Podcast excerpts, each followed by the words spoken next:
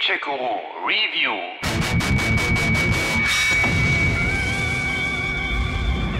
Ist das nicht offensichtlich? Das ist das Ende der Welt. Ja, wir leben in unwirklichen Zeiten. Bilder mit Kühllastern voller Leichen, medizinisches Personal am Limit und menschenleere Straßen dominierten in den letzten Wochen die Nachrichten. Bei uns Menschen auf Abstand und mit Masken in den Straßenbahnen und Geschäften. Zumindest die, die kapiert haben, worum es geht und die ihr Wissen nicht auf der YouTube University erworben haben. Es gibt da diese geheime Militärbasis. Oh, bitte, nicht schon wieder eine Verschwörungstheorie. Hör doch mal zu. Da kommt man sich zuweilen schon mal vor wie in einem Film oder einem Videospiel. Denn hier sind jede Art von Endzeit-Szenarien ja besonders beliebt. Ob Atomkrieg, Pandemie, Alienüberfall oder Klima- und Naturkatastrophen, alles war schon dutzendfach die Basis für ein postapokalyptisches Setting. Werfen wir doch heute mal einen Blick auf einige gelungene und weniger gelungene Vertreter dieses beliebten Genres, bei denen eine Pandemie der Ursprung der Katastrophe ist, frei nach dem Motto Eine Katastrophe führt immer zur nächsten.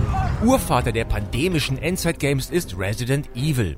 Die Biowaffenforschung des Umbrella-Konzerns läuft aus dem Ruder, die Bevölkerung wird mit einem Virus infiziert und mutiert zu Monstern, die dann den Helden, die Umbrella das Handwerk legen wollen, ans Leder gehen. Though it is believed that the international enterprise Umbrella was somehow involved, little is known as to the origin of this faceless corporation. Womit die Story ja Wasser auf die Mühlen aller Verschwörungstheoretiker ist, die schon immer wussten, dass hinter dem Coronavirus schwarze Machenschaften stecken. Und nur die wissen dann sicher auch den gut versteckten geheimen Hinweis im ersten Teil zu deuten. Der nämlich erschien 1996. Addiert man die Zahlen, kommt man auf 25. Das ist Quersumme 7, was natürlich ein Hinweis auf Windows 7 und damit auf Bill Gates ist. Das kann doch kein Zufall sein. Wir überlassen nichts dem Zufall. Wir haben massig Informationen über die Dämonen und ihre Helfer gesammelt. Politiker, Banker, Popstars. Elf Teile sind bisher von der Survival-Horror-Reihe erschienen. Also Resident Evil 1 bis 7 plus zwei Revelations plus Code Veronica. Mal mehr, mal weniger actionreich. Bester Teil der Reihe Resident Evil 4. Mehr Action, klasse Missionen, selbst die Quicktimes waren nervenzerfetzend gut. Ebenfalls erschreckend aktuell klingt die Hintergrundstory zum 2016 erschienenen Loot-Shooter The Division von Ubisoft. Hier ist New York der Ausgangspunkt einer Epidemie namens Dollargrippe. You are fake news. Doch, doch, Mr. Trump, New York, das ist schon richtig, nicht China. Also Dollargrippe. Entwickelt vom Wissenschaftler Dr. Gordon Amherst, um die Überbevölkerung einzudämmen und am Black Friday über Dollarnoten verbreitet. Was zählt ist, dass wir das Virus besiegen, aber dazu müsste ich erstmal mehr darüber wissen. Der erste Teil glänzte zwar mit einer tollen und glaubhaften Kulisse, war aber spielerisch trotz Koop-Spaß in der Dark Zone noch eher dünn. Ein Manko, das Ubisoft dann im zweiten Teil gut ausgebügelt hat, der dann noch näher an Corona dran war und auch an den Leugnern des Virus. Es ist wirklich ernst. Das ist nichts. Erinnerst du dich an die Schweinegrippe? Reine Panikmache. Wirst schon sehen. In ein paar Monaten weiß niemand mehr, was die Dollargrippe überhaupt war. Wie bei Y2K. Nicht die Dollargrippe, sondern ein mutierter Cordyceps-Pilz. Genauer, ein Ophiocordyceps unilateralis. Ja, könnt ihr googeln, den gibt's tatsächlich. Der ist der Auslöser einer Pandemie im Action-Adventure The Last of Us. Binnen kurzer Zeit haben sich 60% der Menschheit infiziert und in Runner, Stalker, Clicker oder Bloater und damit in wandelnde Kannibalen verwandelt. Anscheinend gibt's immer mehr Infizierte. Im Mittelpunkt steht die 14-jährige Ellie, die der Schwarzhändler Joel zu einem Versteck der Rebellengruppe Fireflies bringen soll, weil man hofft, aus ihrem Blut ein Heilmittel gegen die Seuche herstellen zu können. Wir schmuggeln Sie? Eine Truppe Fireflies wird sich mit euch am Rathaus treffen. Das ist verdammt weit weg. Ihr werdet das schaffen. Der Abgesang auf die PS3, später erschien auch eine Remastered-Version für die PS4, war, nein, ist eins der besten und glaubhaftesten Endzeit-Epen ever. Düster, brutal, mit viel Abwechslung und großartigen Charakteren und Darstellern. Am 19. Juni wird dann der lang ersehnte zweite Teil erscheinen. Oh Mann, wir haben es tatsächlich geschafft. Dass sich Erkrankte kurz nach ihrer Ansteckung dann in Monster oder Zombies verwandeln, scheint in Videogames geradezu Pflicht zu sein. Was irgendwie einleuchtet, weil sich nun mal Schwerkranke auf der Intensivstation ja nun kaum als überzeugende Gegner für die jeweiligen Helden des Spiels eignen. Patienten werden gebeten, während des Besuchs des Gesundheitsinspektors weniger krank und mehr geheilt auszusehen. So auch im Action-Adventure Days Gone. Hier hat ein unbekannter Erreger weltweit fast alles Leben ausgelöscht und Millionen von Menschen in Freaker, Krabbler, Kreischer und Brecher verwandelt, allesamt intelligenzlose wilde Kreaturen, mehr Mensch als Tier und ziemlich aggressiv. Wie es sich wohl anfühlt, ha? Lebendig gefressen zu werden. Mittendrin der Biker und Ex-Outlaw Deacon St. John, der sich auf der Suche nach seiner verschollenen Ehefrau zusammen mit Kumpel Boos durch das mutantenverseuchte Oregon schlägt. Und dann ab nach Norden. Und du glaubst, die Scheiße ist im Norden anders? Mir egal, ich glaube, es tut uns gut, hier wegzukommen. Trotz Zombie-Attitüde ist das im Frühjahr 2019 erschienene Game aber kein hirnloser Zombie-Klopper. Die Kämpfe erfordern Taktik, es wird viel gelootet und gelevelt, es gibt mehrere gute Geschichten und ordentliche Missionen und vor allem wird viel Moped gefahren. Naja, zumindest solange eins da ist. Irgend so ein Wichser hat mein Bike geklaut! Days Gone ist ein vielseitiger Action-Survival-Rollenspielmix mit einer riesigen schönen Spielewelt, kein Jahrhundert-Hit, aber auch weit mehr als nur ein weiteres Open-World-Zombie-Game. Das sollte genügen. Auch im Shooter Dying Light grassiert ein anfangs mysteriöser Virus, der dann später als Haran-Virus bezeichnet wird und angeblich eine schwere Mutation der Tollwut ist. Das ist dann Erklärung genug für die Unmengen von Zombies, die durch das Spiel wanken und dem US-Spezialagenten Kyle Crane das Leben schwer machen. Entschuldigen Sie bitte den Ausdruck, aber der große Knall ist, ähm, äh, unvermeidlich, fürchte ich. Die platte vorhersehbare Zombie-Story lässt zwar kein Klischee aus, dafür hat das Game aber spielerisch einige Überraschungen parat. So gibt es neben dem üblichen Survival, Hochleveln und Erforschen auch erfrischende Parcours-Elemente, die für einen ordentlichen Flow sorgen. Und weil auch Loot, Crafting und Spielewelt stimmen, kann man den Zombie-Klopper der etwas anderen Art aus dem Jahr 2015 ruhig auch heute nochmal rausholen. Eine Fortsetzung ist für Ende 2020 angekündigt, aber ob die wohl noch kommt? Bedauere. Die Information ist streng geheim. Beim Thema Endzeit-Game und Zombies kommen wir natürlich nicht um The Walking Dead herum. Auch hier hat ein Virus die Menschheit zombifiziert. Anfang 2020 hatte übrigens Robert Kirkman, der Erfinder der Walking Dead Comics, auf denen wiederum die Spieleserie von Telltale Games basiert, ja richtig auf den Comics, nicht auf der TV-Serie, also hatte besagter Herr Kirkman endlich die Katze aus dem Sack gelassen und erklärt, dass Sporen aus dem All für den Zombie-Virus verantwortlich waren.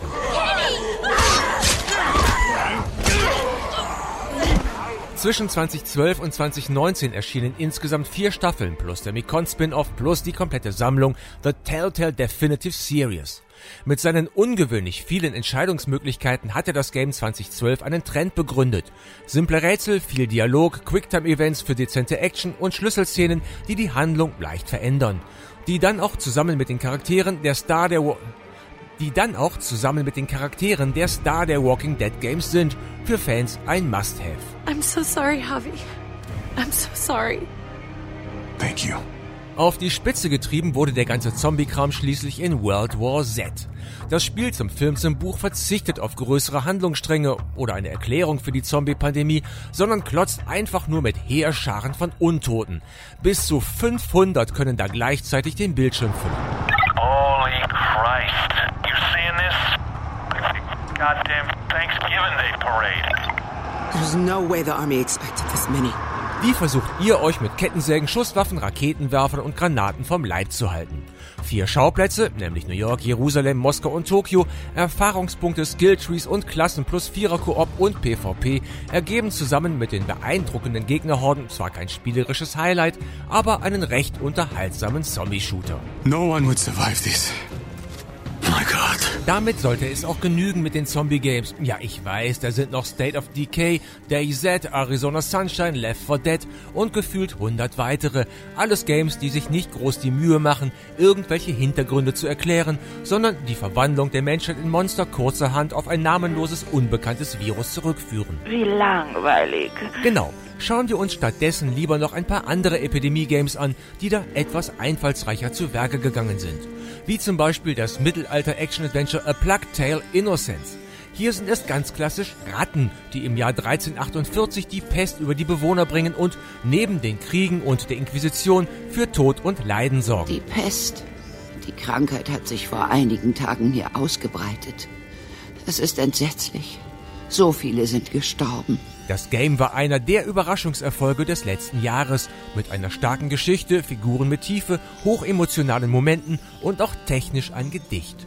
Wie kein anderes Spiel schildert es sehr eindrücklich den Schrecken, den eine Pandemie und auch der Krieg und die Inquisition mit sich bringen. Zuerst wurden Leute gebissen, immer nachts. Dann breitete sich die Krankheit aus. Zunächst innerhalb der Familien, dann überall. Fieber, Beulen, Menschen starben. Ein Pandemiespiel der besonderen Art ist das Adventure Dead Synchronicity Tomorrow Comes Today aus dem Jahr 2015.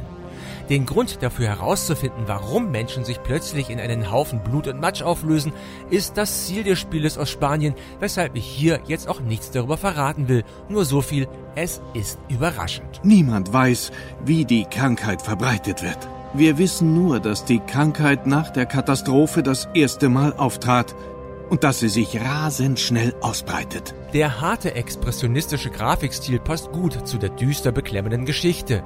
Leider sind die Rätsel eine Spur zu leicht, auch dürfte das Game gerne noch etwas länger sein. Wer aber ein Fable für deprimierende Settings hat und für Geschichten, die unter die Haut gehen, sollte es trotzdem versuchen.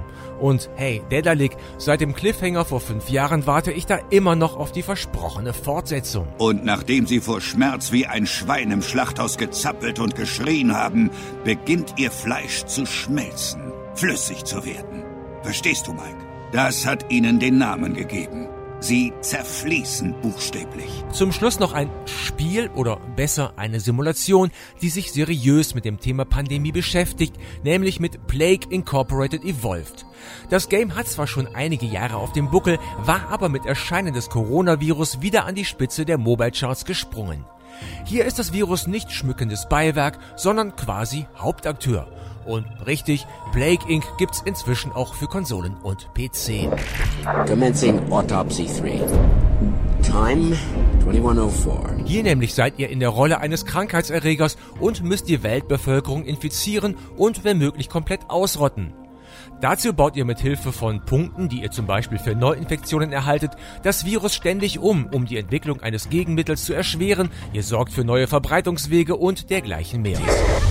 Request a full lockdown of this facility. Effective immediately.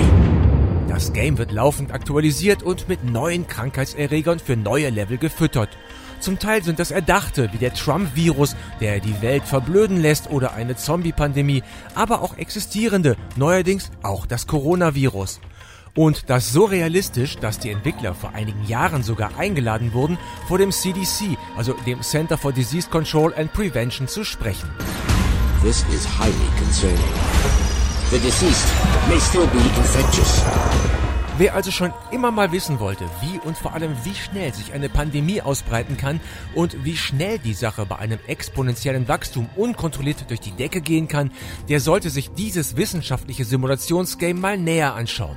Vielleicht überzeugt es ja auch den ein oder anderen, der sein pandemisches Viertelwissen derzeit aus YouTube-Videos von Verfassern von veganen Kochbüchern, gescheiterten Radiomoderatoren und anderen strunzdämlichen Alumützenträgern bezieht. Ja, vielleicht. Aber mach dir nicht zu große Hoffnungen. Ja, ich fürchte, dass die Stimme der Vernunft auch auf spielerischem Wege nicht zu denen durchdringen wird. Keine Sorge, Kumpel! Ich halte die Stimmen mit dieser mächtigen Kappe auf meinem Kopf fern! Gamecheck Guru Review.